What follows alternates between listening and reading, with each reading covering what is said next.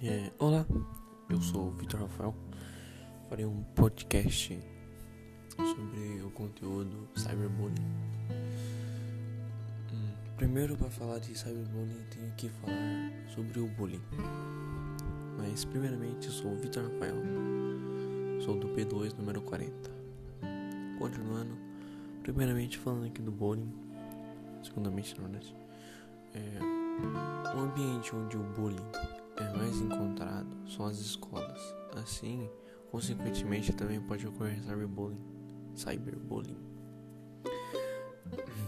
O cyberbullying é a prática da intimidação, humilhação, exposição vexatórias, é, exposição vexatórias, calúnia e difamação por meio de ambientes virtuais. A palavra cyberbullying consiste na junção de duas palavras inglesas, bullying e cyber. Cyber é é uma contração da palavra cibernético,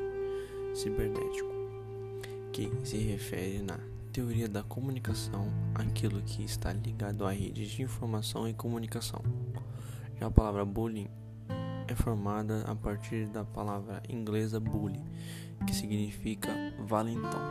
O cyberbullying pode ser pior que o bullying no ambiente escolar, pois a vítima não pode fugir deles.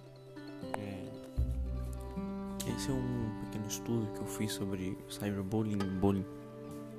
É. Continuando com esse conteúdo que eu expus aqui, o, o cyberbullying, o bullying pode levar até o óbito de uma pessoa e é, com, tipo, é totalmente na parte da intimidação e humilhação.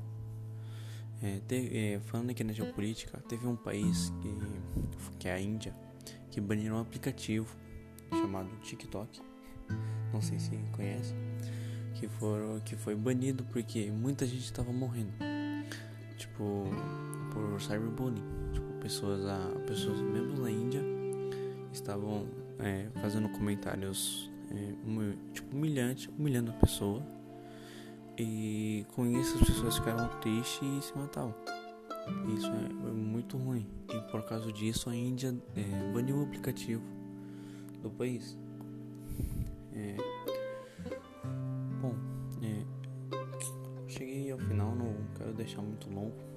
Então, com tudo isso, não faça bullying, é, ajude as pessoas. E se você vê alguém fazendo bullying contra a pessoa ou impeça de continuar fazendo, isso pode machucar as pessoas e pode levar a uma coisa, uma, uma coisa bem pior.